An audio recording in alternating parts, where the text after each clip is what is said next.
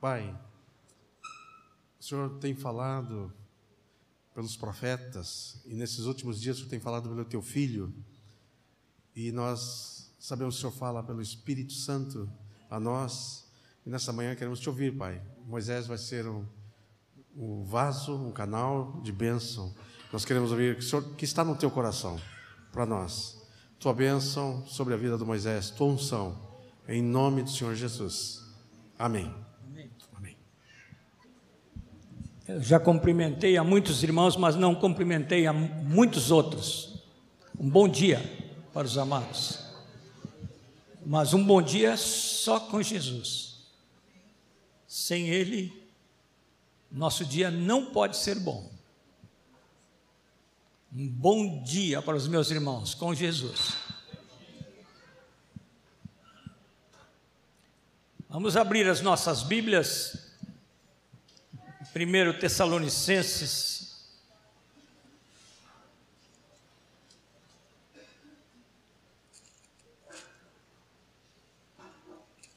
capítulo 5.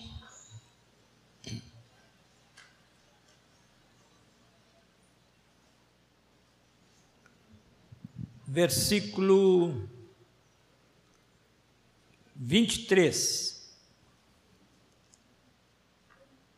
Podemos ler juntos? O mesmo Deus da paz vos santifique em tudo, e o vosso espírito, alma e corpo sejam conservados íntegros e irrepreensíveis na vinda de nosso Senhor Jesus Cristo.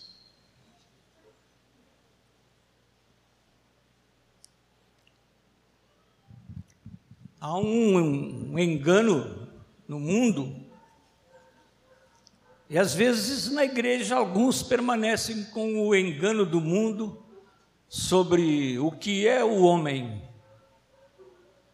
O mundo pensa assim: o homem é um ser que tem uma parte física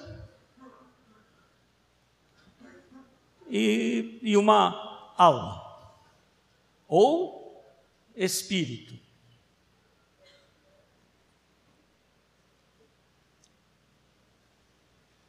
Será que entre nós ainda há alguém que pensa assim? À luz da palavra que acabamos de ler, desfaça essa ideia de que o homem é, é um ser que tem um corpo e uma outra parte que se chama o alma ou espírito. Eu queria chamar a atenção dos irmãos, esse é um, um ensino que já foi dado num livreto que já desapareceu há muito tempo, sumiu porque se esgotou a edição e vai sair um outro brevemente. Mas queria que os irmãos notassem neste versículo uma palavrinha que está aí, a palavra tudo. Mesmo Deus da paz vos santifique, vamos dizer juntos, em tudo. E é o único lugar da Bíblia em que a, a gente encontra uma declaração do que é o tudo. É o único lugar na Bíblia em que o Senhor fala pelo apóstolo que o que é o tudo. O que é o tudo? Vamos dizer espírito, alma e corpo. É, para não haver nenhuma, nenhum outro engano, nós vamos abrir também Hebreus capítulo 4, versículo 12. Livro de Hebreus, capítulo 4, versículo 12. Também podemos ler juntos. porque a palavra de Deus é viva e eficaz e mais cortante do que qualquer espada de dois gumes, e penetra até o ponto de dividir alma e espírito, juntas e medulas, e é apta para discernir os pensamentos e propósitos do coração. Este texto não deixa nenhuma dúvida. Está falando que a palavra de Deus é cortante a ponto de dividir. Realmente no original a palavra é separar, ao ponto de separar, fazer um corte e separar. Separar o quê? Coisas que são diferentes. Alma e espírito. Juntas e medulas são coisas diferentes. E é apta para discernir os pensamentos e os propósitos do coração. Então, nós temos nestas coisas que são separadas pela palavra de Deus, nós temos a declaração de que a palavra de Deus separa espírito e. Vamos dizer, a palavra de Deus separa e alma. Separa. São coisas diferentes.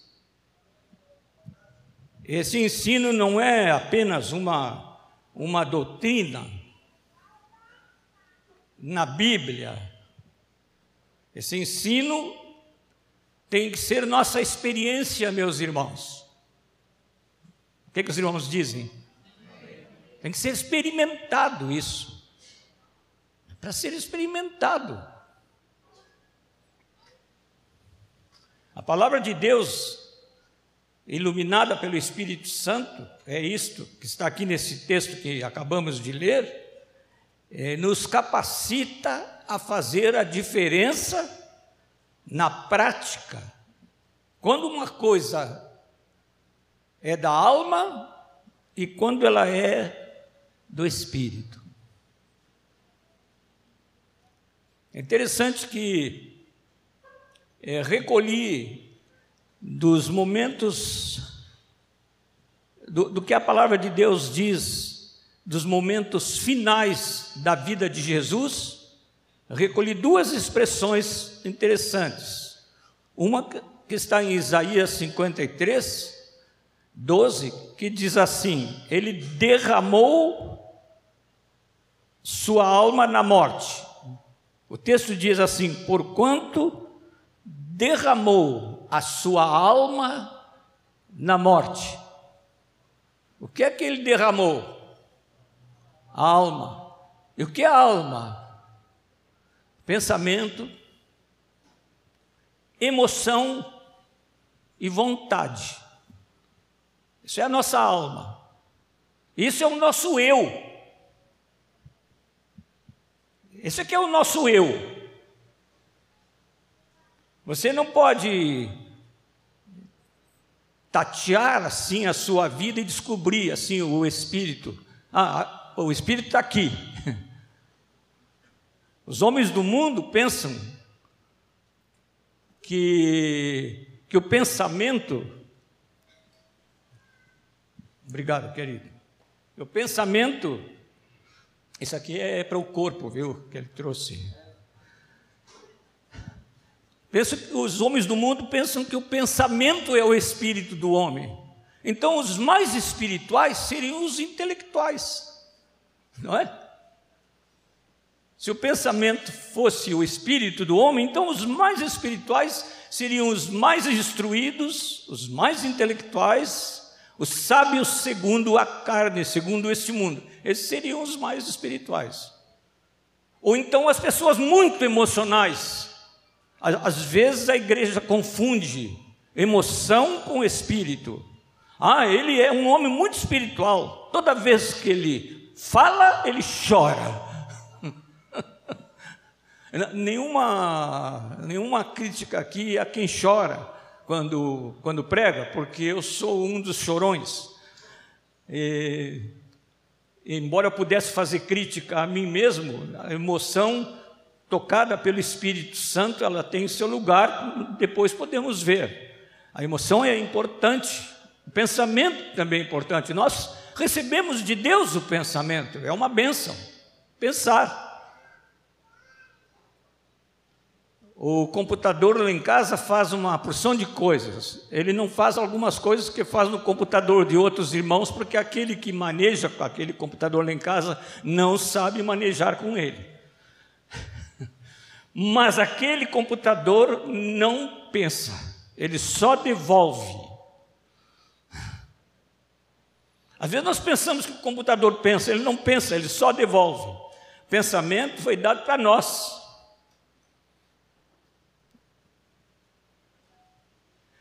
E a nossa vontade é o centro da nossa alma. Centro. Mas não é o espírito. Nem tudo que eu quero é certo. Eu não sou espiritual quando quero muito. A palavra de Deus diz o contrário, que quando eu menos quero, aí faço a vontade do Pai, aí é que eu vou começar a ser espiritual. Quando eu morro para a minha vontade própria, aí faço a vontade do Pai, e aí que começo a ser espiritual.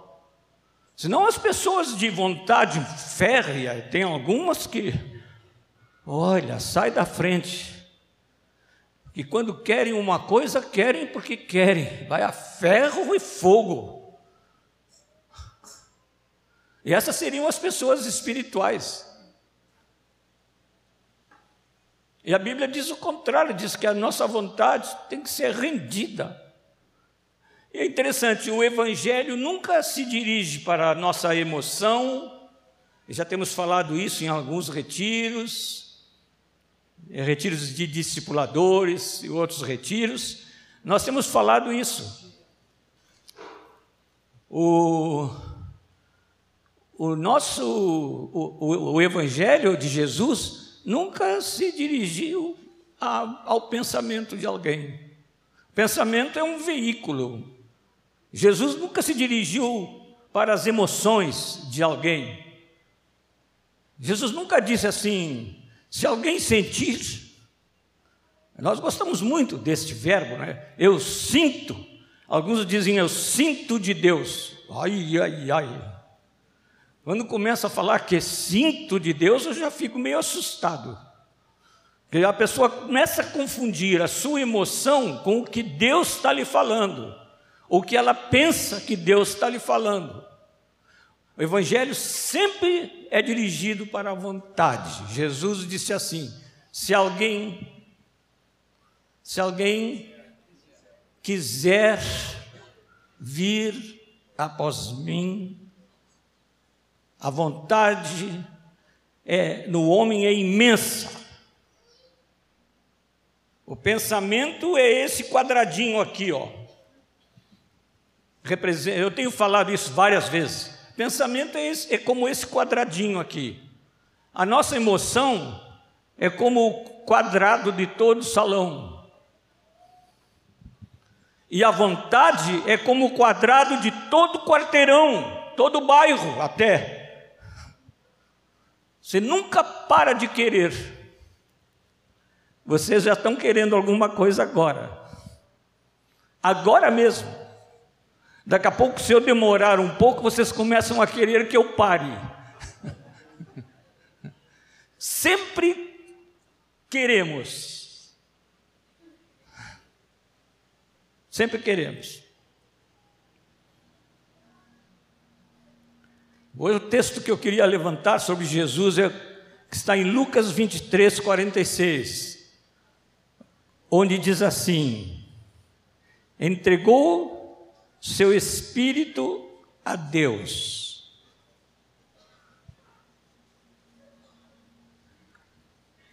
O texto diz assim: Então Jesus clamou em alta voz: Pai, nas tuas mãos entrego meu espírito.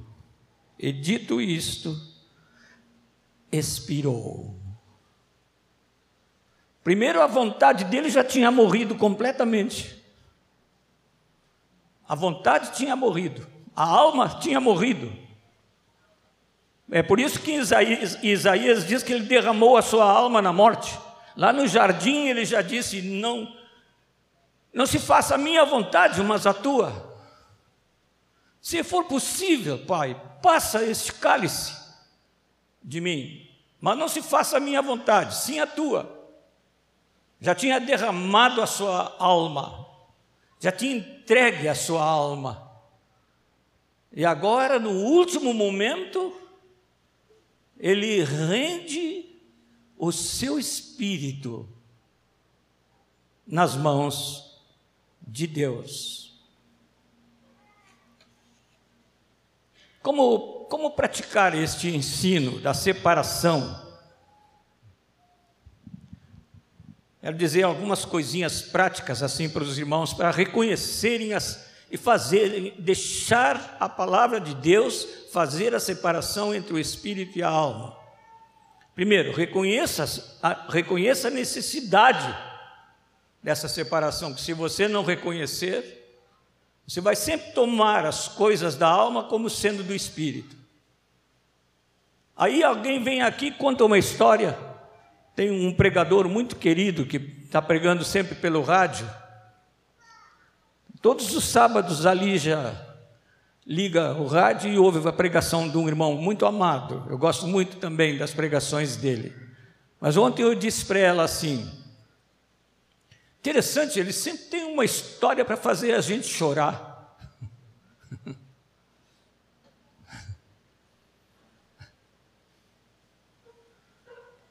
histórias comoventes. Não é muito fácil de provocar emoção nos outros, né? A gente conta uma história de uma criança perdida que foi achada, pronto. As mamães já começam. A glândula lacrimal funciona que é uma beleza.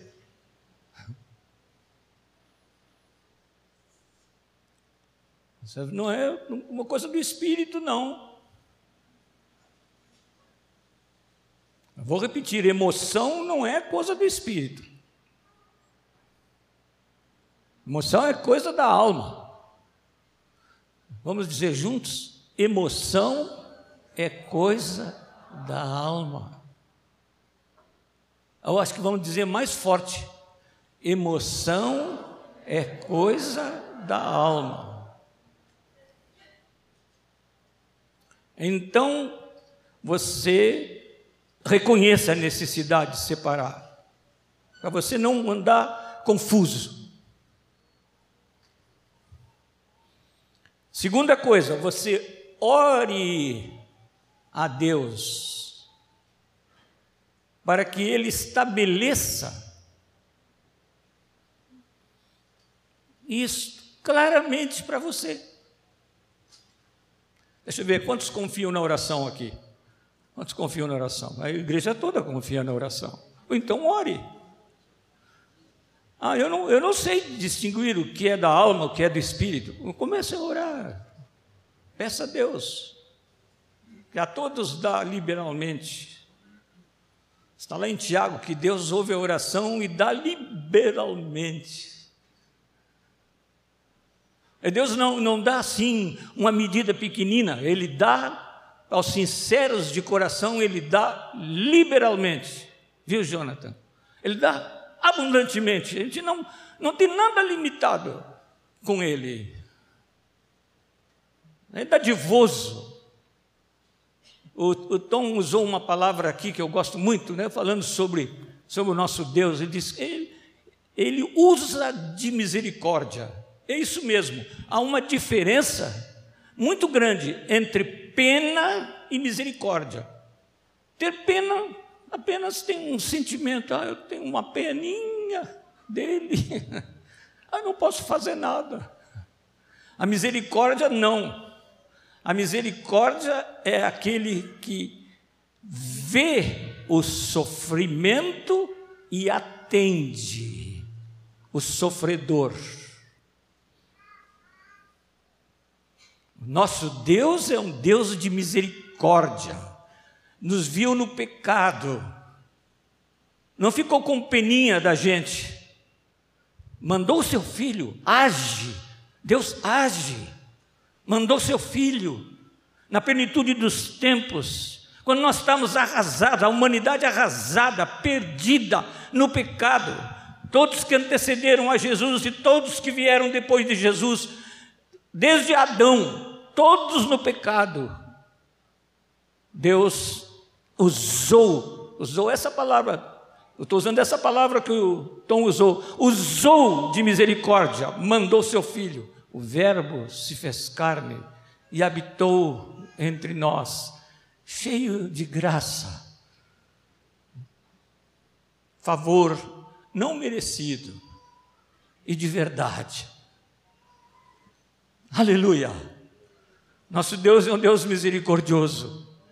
Aleluia. Ele ouve a oração. Você quer fazer separação entre espírito e alma? Ore ao Senhor, que o Senhor vai responder. Tem respondido a mim. Eu de vez em quando fico confuso. E quando eu fico confuso, fico tremendo. Eu não sei se uma coisa é espiritual ou é da minha alma.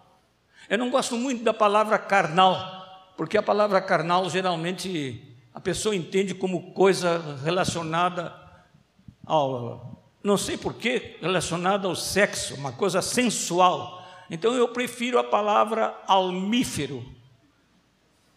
É. Almífero. Quer dizer, um que está voltado para a alma um que é dirigido para a alma, o contrário do espiritual, almífero. Segue a alma em vez de seguir o espírito. Eu me vejo de vez em quando muito almífero.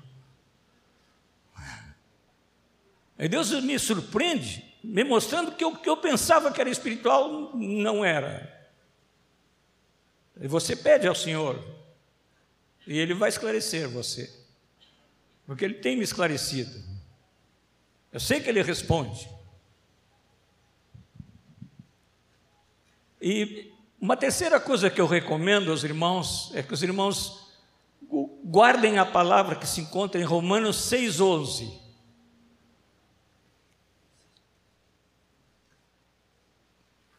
Romanos 6, 11. Assim também vós considerai-vos mortos para o pecado, mas vivos para Deus em Cristo Jesus. Eu queria parar o versículo aqui, ó. Considerai-vos mortos.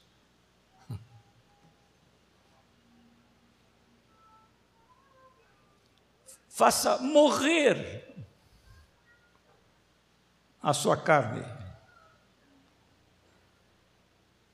Interessante que o ensino das Escrituras é que, que nós morremos com Cristo. Alguém vivo aqui? Se alguém vivo aqui, nós vamos orar para que morra. É. Se é alguém vivo, eu estou achando que alguns estão vivos demais. Tem muita gente sorrindo. e eu também. É? Pelo batismo, no batismo, nós declaramos a nossa morte com Cristo e também a nossa ressurreição com Ele. Mas tem que levar a sério esse negócio da morte. A palavra é essa: considerai-vos mortos. Ah, mas eu, eu, eu me acho tão vivo. Pois é, mas a palavra diz: considerai-vos mortos. Considere-se morto, acabado. Seu ego já era.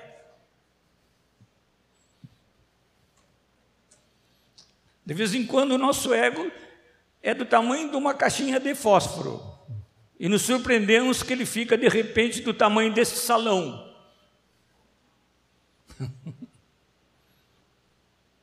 é. Com que facilidade o nosso eu sobe nas suas exigências, nas suas demandas, nos, nos seus apetites.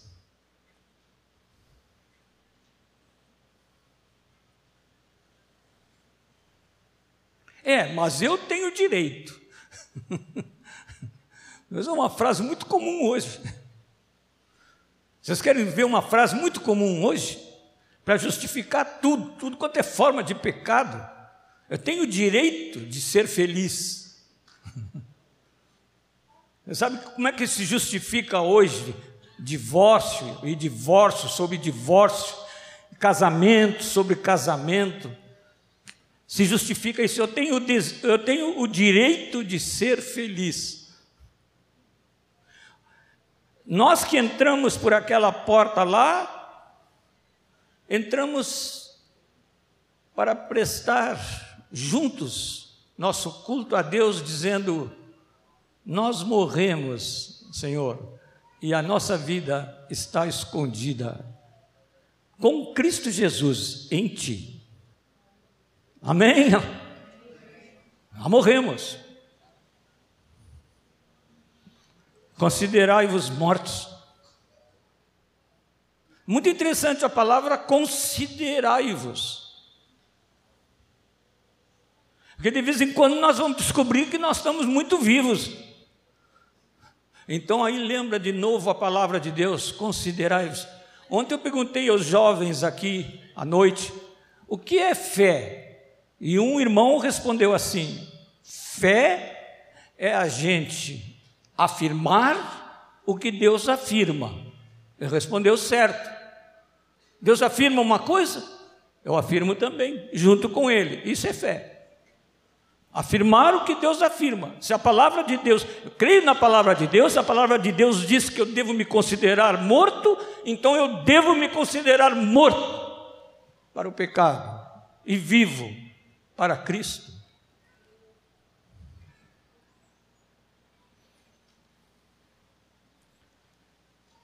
Mais uma coisinha, mais um conselho prático. Entregue-se em qualquer coisa que Deus lhes, lhe mostre especificamente que você está agindo pela sua alma pelos seus desejos, pelas suas inclinações, pelo pensamento, sem consulta ao Senhor, sem buscar o Senhor, sem orar. Você faz só porque você quer, só para satisfazer um, algum instinto natural seu, para satisfazer a sua carnalidade Peça que Deus mostre a você, e Ele vai mostrar. É por isso que Jesus disse assim: tome dia a dia o quê? Hein? Não ouvi. O que é para tomar dia a dia? A cruz. Ontem nós conversamos com os jovens também sobre isso. Tome cada dia, dia a dia, a cruz. Para que tomar a cruz dia a dia? Para morrer nela dia a dia. Não é para exibir a cruz por aí, não. Quando chega aquela semana chamada Santa, sempre aparece nos jornais fotografia de alguém carregando uma cruz, né? Ai, coitadinho.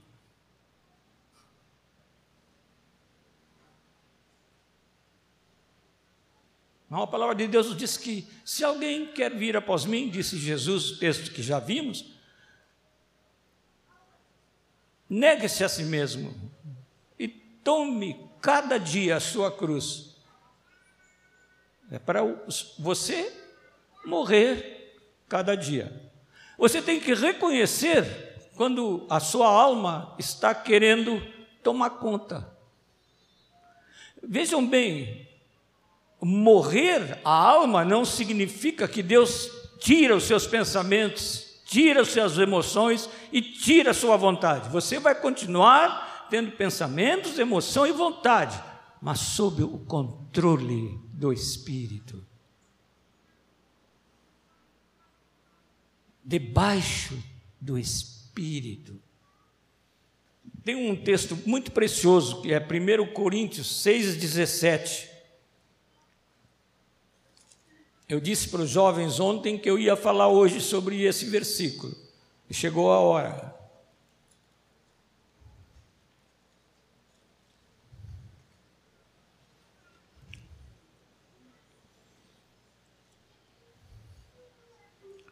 Paulo está falando num texto muito forte sobre a sensualidade condenada.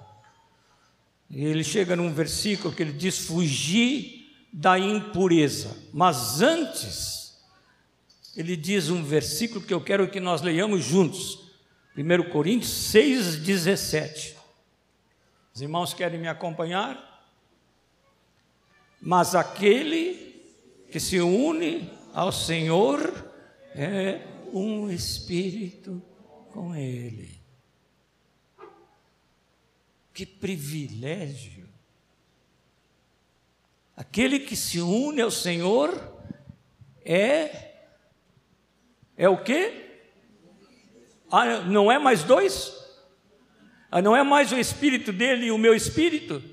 Não? Não, não é. Não são mais dois. Um só. Aquele que se une ao Senhor é um espírito com ele. O espírito o Espírito Santo não habita na alma de ninguém.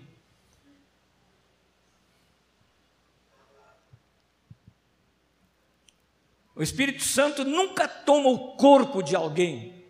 Isso quem faz é Satanás. O Espírito Santo nunca se apodera do corpo diretamente, nunca. O Espírito Santo mora num lugar, o lugar da habitação dele é o santo dos santos da nossa vida, que é o nosso espírito. Nosso espírito. Aí que o Espírito Santo vem morar, no nosso espírito. E é por isso que Paulo diz aí: aquele que se une ao Senhor é um espírito com ele.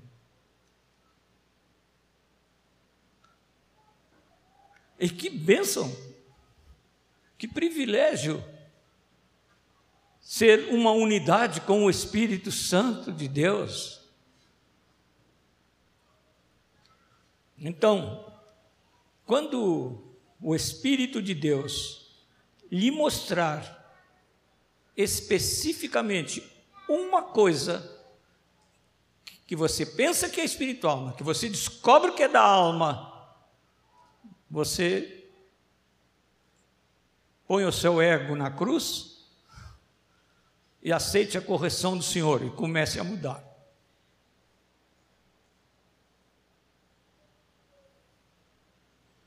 E depois, por fim, viva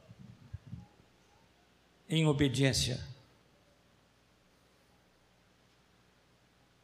E renúncia da vontade própria.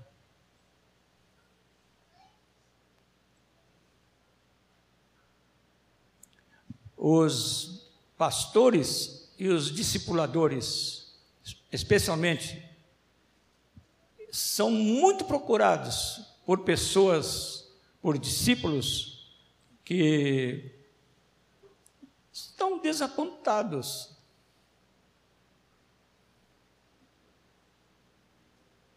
Às vezes dizem, eu, eu não consigo viver a vida cristã.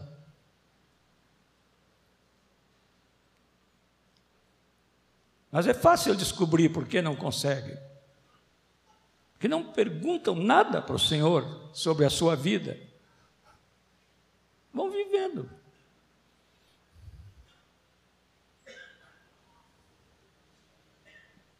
Não perguntam nada ao Senhor. Você pergunta?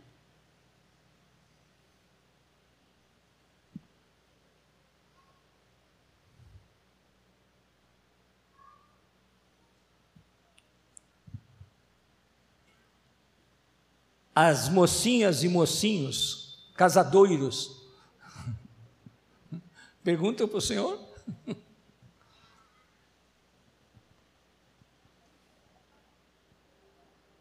Eu tenho um discípulo que me, me telefona muito constantemente. E ele sempre me, me diz assim: Moisés, posso fazer um, uma consultinha? Quando ele diz consultinha, eu já sei que vem um consultão, vem uma consulta grande, não é? Mas ele é muito sumiço ao Senhor, não, não, não conheço um, uma outra pessoa que o supere, eu conheço muitos que o igualem, mas ele está sempre dizendo: Eu não sei se é vontade do Senhor. Estou orando para saber.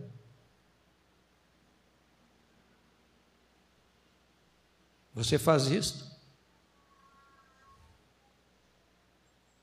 Às vezes nós pensamos que nós temos que fazer isso só nas grandes, naquilo que nós chamamos grandes decisões. Nós devemos fazer isto em tudo. Automático. O Espírito Santo mora no nosso espírito. Automaticamente, você não precisa tomar atitudes piedosas, entre aspas, que se chamaria de atitudes piegas, de aparência religiosa. E agora, cada vez que você vai tomar uma decisão, eu vou pegar uma banana aqui desse caixa, vou me ajoelhar antes e perguntar se eu devo comer a banana ou não. Ah, nós estamos falando isso.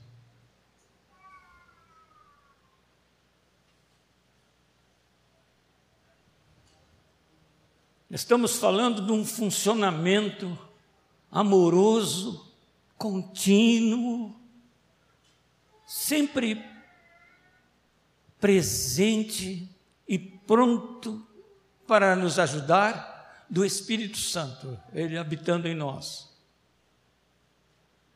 Seu Espírito veio morar no meu espírito.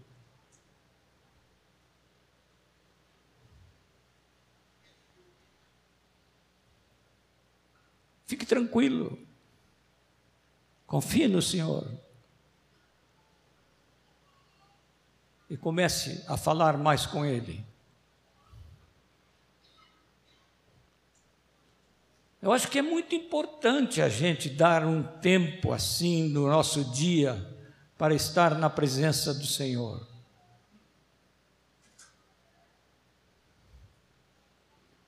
Só para estar com a Sua palavra e em comunhão direta com Ele. Mas a nossa vida não é assim.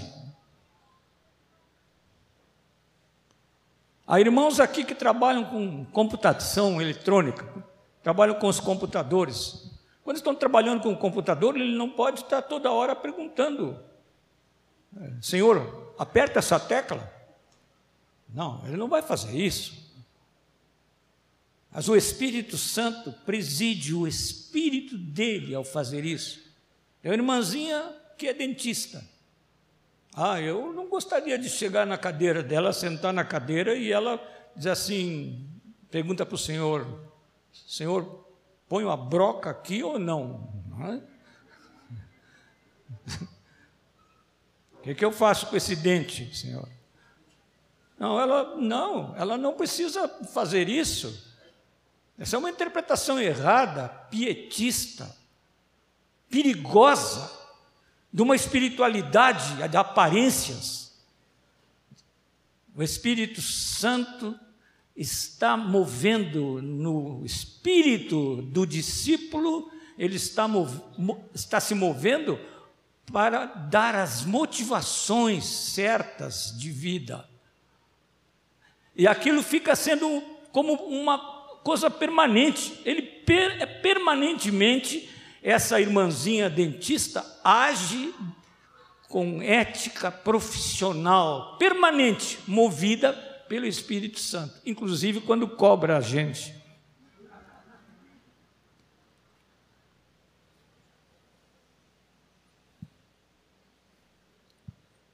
Ah, meus amados, como nós precisamos andar debaixo do controle do Espírito Santo.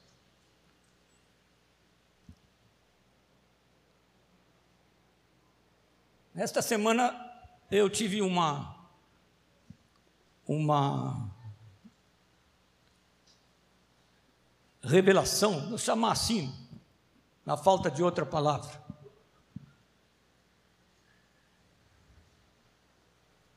Deus disse assim, Deus disse assim para Adão: Tu não comerás desta árvore do conhecimento do bem e do mal.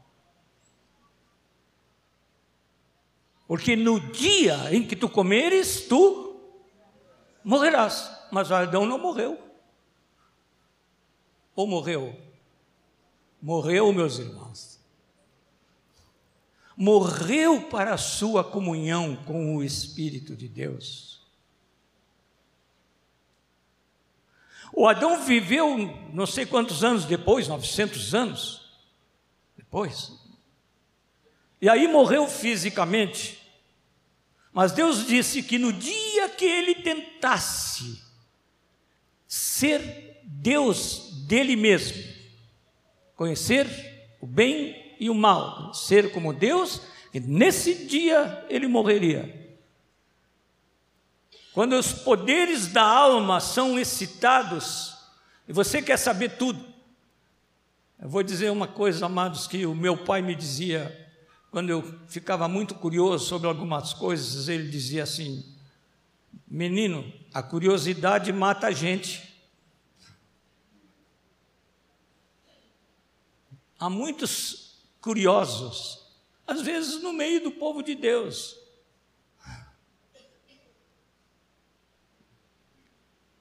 Fique com aquilo que Deus mostra. Não precisa andar perguntando tanto. É um versículo que eu chamo versículo de ouro, em Deuteronômio 29, 29, que diz assim: As coisas ocultas pertencem ao Senhor nosso Deus, e as reveladas para nós e para nossos filhos, para que cumpramos todas as palavras da sua profecia. Que bom é poder confiar na palavra do Senhor.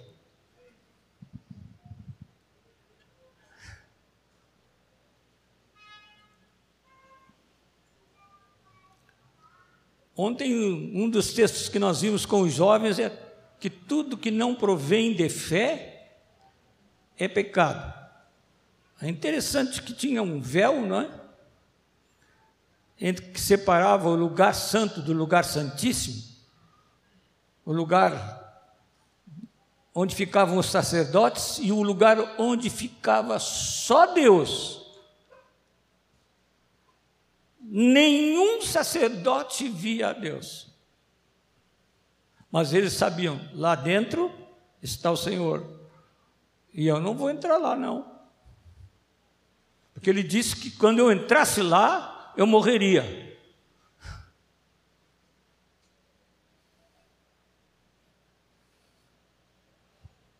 Aí, uma vez por ano, o sumo sacerdote entrava com sangue.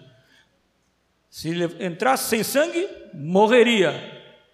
É, sabe que ele tinha umas sinetinhas assim. Foi interessante, Deus mandou construir a veste do sumo sacerdote com umas sinetinhas assim embaixo. E enquanto ele estava caminhando lá dentro do Santo dos Santos e fazendo o que tinha que fazer, os outros estavam ouvindo a sinetinha, porque se parasse a sinetinha, é sinal que ele tinha morrido. Não podia parar a sineta. Ficando lá de fora ouvindo a sineta. Mas eles viviam por fé lá dentro durante todo o ano. Todo o ano. Não entrava ninguém lá, nem o sumo sacerdote, só uma vez por ano entrava. Mas eles criam todo o ano, lá atrás está o Senhor. Mas eles sabiam que o Senhor não estava só lá atrás, que lá, que lá era um lugar da manifestação especial do Senhor. Agora nós sabemos, irmão, nós recebemos, nós não recebemos revelação com uma palavra, nós recebemos uma pessoa. Deus se revelou na pessoa de Jesus. Não é mais uma palavra para nossa mente, é a vida de Deus. Daqui a pouco o mundo vai celebrar o Natal.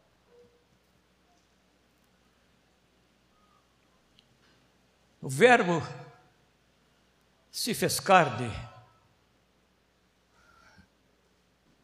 e habitou entre nós, cheio de graça e de verdade. E os apóstolos dizem: Vimos a sua glória, glória como do unigênito do Pai. Dia que Jesus morreu, o véu do santuário rasgou-se de alto a baixo, não há mais separação. Toda aquela tipologia do Antigo Testamento é para nos ensinar como Deus é misericordioso. Muito antes de existir o tabernáculo, Deus falou com Moisés: Eu vi a aflição do meu povo no Egito. Eu vi o seu sofrimento por causa dos seus exatores, seus cobradores de impostos. O que exigem do meu povo? Eu vejo o seu sofrimento, suas lágrimas, seu suor no trabalho, e eu desci a fim de salvá-lo. Sim ao nosso Deus. Deus misericordioso que se deu por nós. Nós podemos viver pela fé. Você não pode sentir com sensações físicas ou emoções especiais que o Espírito Santo mora no seu espírito. Mas a palavra de Deus, como disse o nosso irmãozinho ontem, a fé é afirmar o que Deus afirma. A palavra de Deus diz que aquele que se une ao Senhor é um espírito com ele. Portanto, o Espírito Santo mora em você. Não pode haver um não gosto da palavra crente. É muito pouco usada na Bíblia, mas vou usar essa. Não pode haver um crente, um discípulo que não tenha o Espírito Santo. Porque aquele que se une ao Senhor, tem alguns que fazem confusão entre ter o Espírito Santo e ser batizado no Espírito Santo. Eu não vou falar sobre o batismo no Espírito Santo agora, mas todos os discípulos têm o Espírito Santo. Todos. Não é o Moisés que diz, é a Bíblia. Porque diz que se alguém não tem o Espírito de Cristo, esse tal não é dele. O Espírito de Cristo é o Espírito Santo.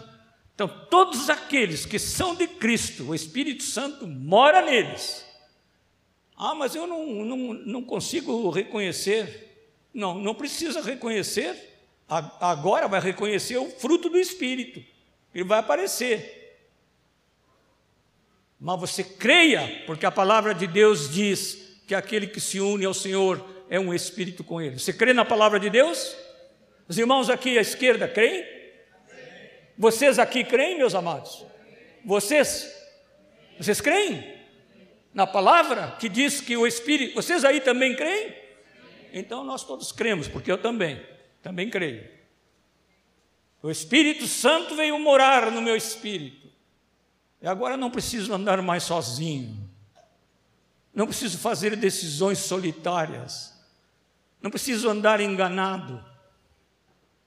Não preciso andar confuso. É só me deixar liderar pelo Espírito Santo. Para isso, eu tenho que ser quebrantado.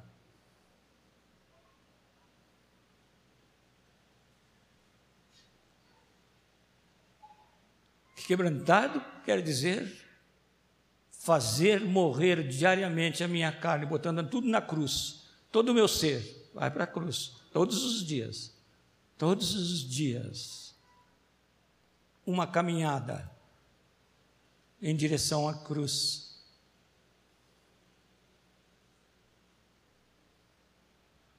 De vez em quando aparece um filme sobre Jesus, não é que a gente vê Jesus carregando a cruz. Eu sou muito emotivo. Eu confesso a vocês que quando eu vejo uma cena de Jesus carregando a cruz, eu penso assim, por mim. Eu me emociono. E eu não nego as minhas emoções. Mas o Espírito Santo em mim sempre diz: você precisa carregar a cruz todos os dias e morrer nela. Sua vontade precisa ser crucificada. Seu ego precisa morrer na cruz.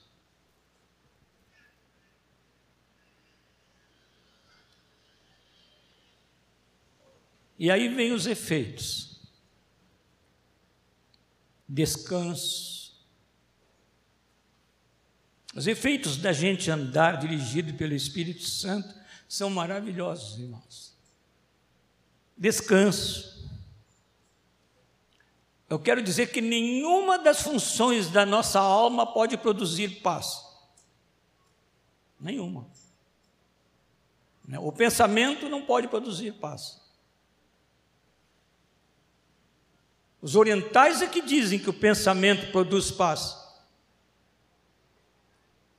Os orientais que não creem no Senhor dizem que o pensamento pode produzir paz, mas é uma ilusão, o pensamento não pode produzir paz.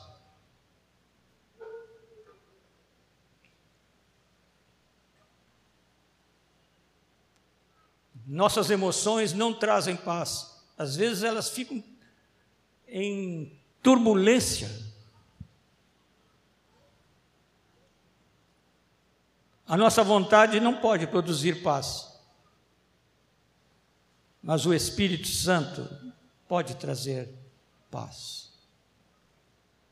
Quando entregamos tudo ao Espírito Santo, ficamos livres de pensamentos confusos, das emoções desencontradas e da tirania da nossa própria vontade.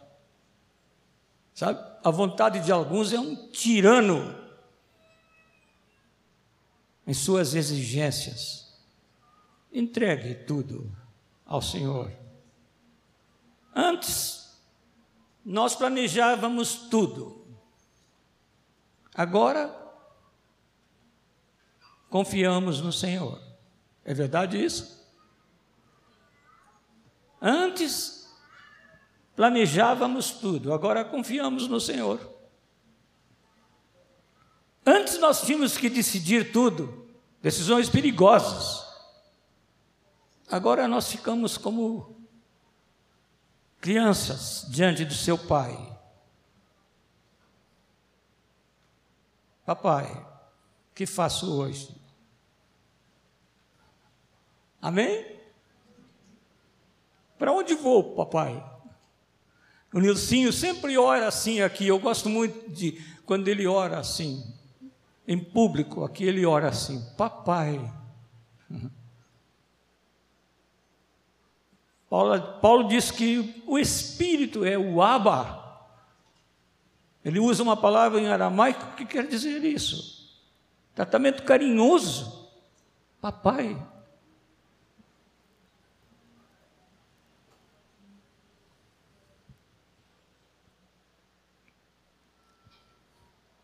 Podemos entregar tudo nas mãos dele, porque ele é o nosso aba.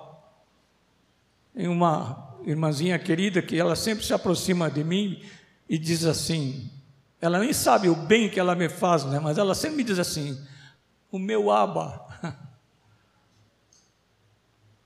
E eu ouço a palavra que ela diz, e eu, e eu entendo assim: eu sou o papai dela, ela me considera o seu papai. E ela toca até as cordas mais íntimas do meu coração com essa expressão. Ah, mas como Deus se sente bem quando nós chegamos para Ele nessa intimidade e lhe dizemos: Papai, que faço hoje? Orienta-me. Antes vivíamos cheios de ambições, agora ficamos fazendo de coração a vontade de Deus. Nossa alma não fica mais ansiosa. Jesus disse, né? Não andeis ansiosos pela vossa vida, pelo que é vez de comer, pelo que é vez de beber. Quero dizer que a palavra vida nesse texto é mal, foi mal traduzida. A palavra do original é a palavra psique, e que quer dizer no grego é alma. Não andeis ansiosos pela vossa alma. É isso que Jesus diz.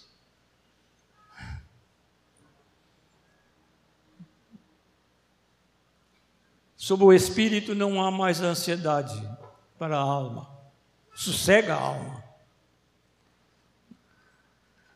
Começamos a nos livrar dos cuidados desta vida. Sabemos que se nós cuidarmos, desculpem a frase assim um pouco, vou dizer humildemente, pedante, se nós cuidamos dos cuidados de Deus, daquilo que Deus cuida, daquilo que Ele quer, Deus cuidará dos nossos cuidados.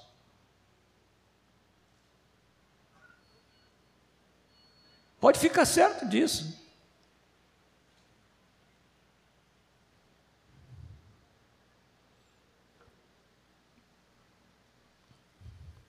O, o Pedro disse na sua carta que nós devemos confiar a nossa alma ao fiel Criador. Alguns conhecem Deus como Criador, mas não como Pai. Os discípulos devem conhecê-lo também como Criador.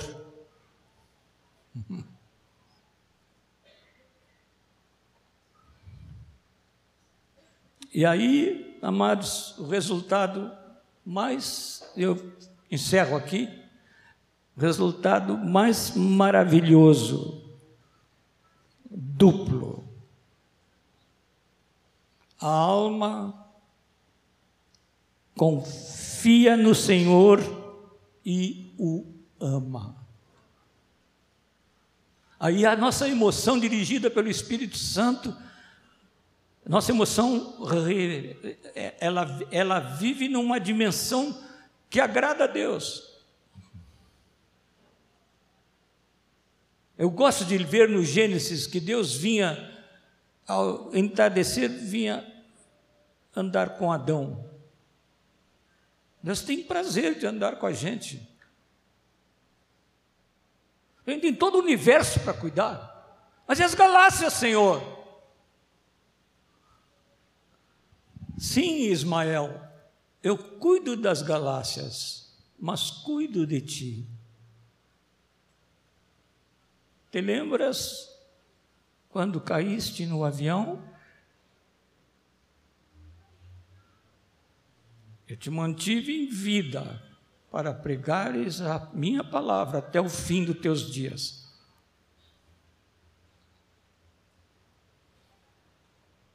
Que bênção quando nós temos a companhia do Senhor e vivemos por ela.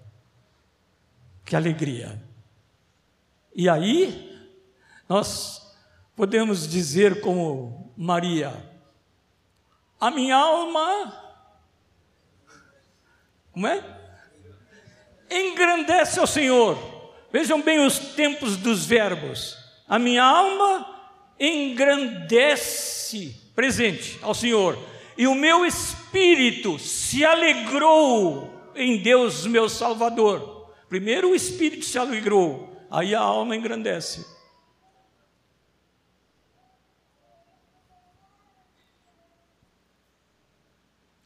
Deixa o Espírito Santo se mover em você, meu irmão, minha irmã.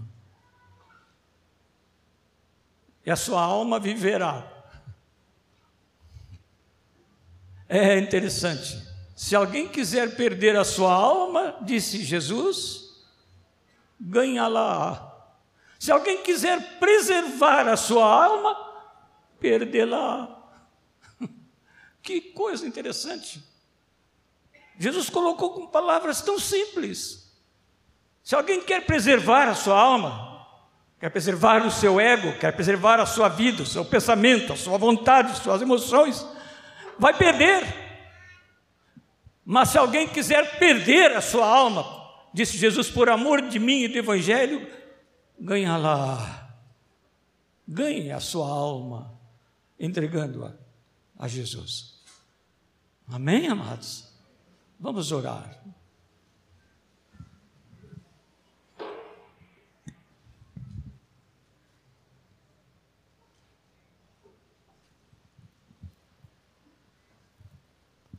Senhor,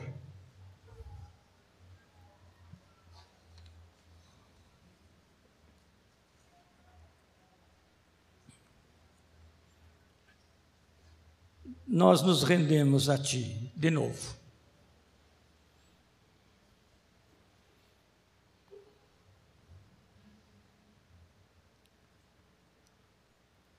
Nós de novo negamos a nós mesmos. A nossa vida está escondida em Cristo Jesus. Quando tu olhas para nós, Senhor, tu tens visto a presença do teu Espírito.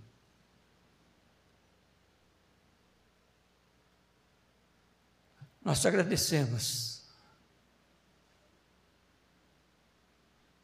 Porque teu Espírito veio como dádiva tua.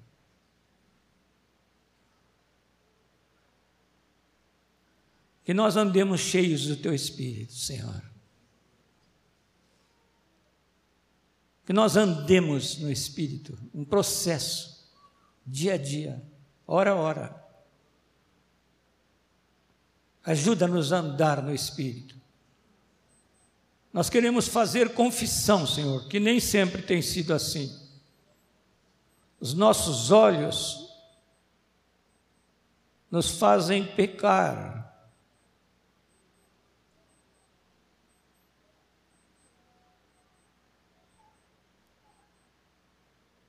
nosso coração cheio de desejos se inclina para as coisas da carne. Nós sabemos que tu nos perdoas em Cristo Jesus. E continuamos pedindo, Senhor, tu vás tomando conta de nosso ser o teu espírito vá alargando as suas fronteiras dentro de nós, e vá assumindo o controle de tudo, para que nós te agrademos, para que façamos de ti um Pai tremendamente feliz Queremos retribuir ao teu amoroso movimento em direção a nós.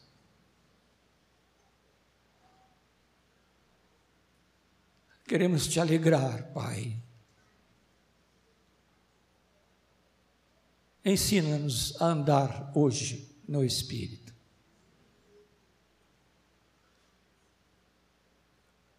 Hoje, no Espírito.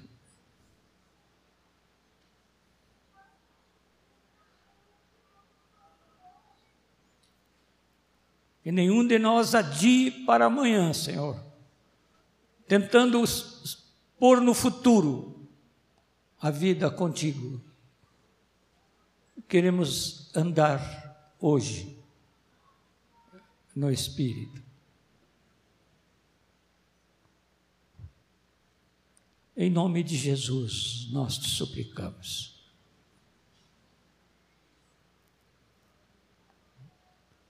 Os irmãos que oram assim, digam amém. Amém.